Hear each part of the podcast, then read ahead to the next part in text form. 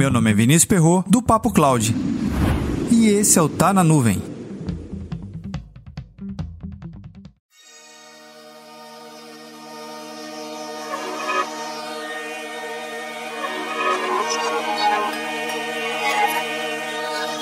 Uma pergunta fácil, porém a resposta é difícil. Como é que você dá o nome aos seus servidores dentro do seu ambiente de TI?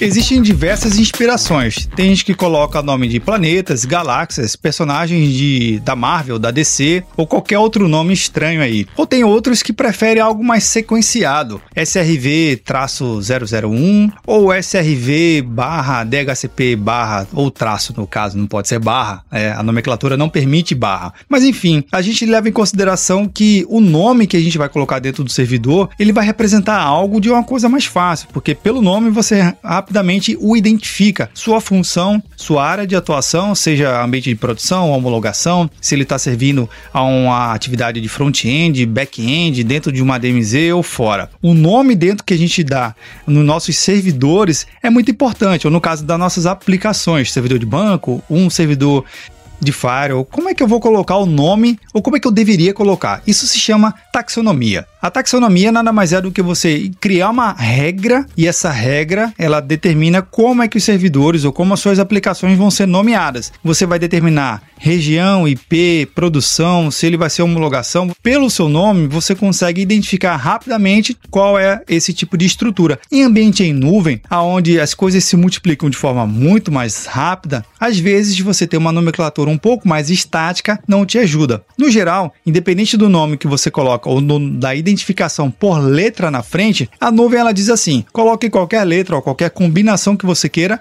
traço e um sequencial esse sequencial ele vai ser numérico, ok? Então, um, dois, três, enfim, ele vai trabalhando de forma numérica. E por que, que eu tenho que entender esse sequencial numérico? Por conta de algumas estruturas, a depender de como você formate o seu ambiente em nuvem. Primeiro é o auto-scale.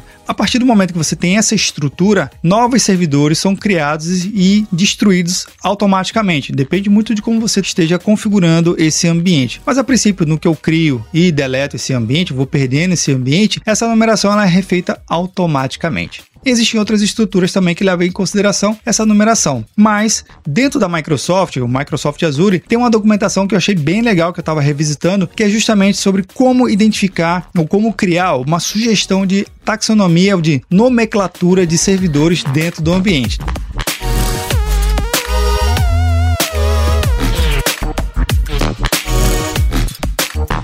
E aí, como é que você coloca o nome dos servidores dentro do seu ambiente de TI? Comenta lá no nosso grupo do Telegram. E age personagens da DC e da Marvel juntos para nomear o seu ambiente de TI, na é verdade?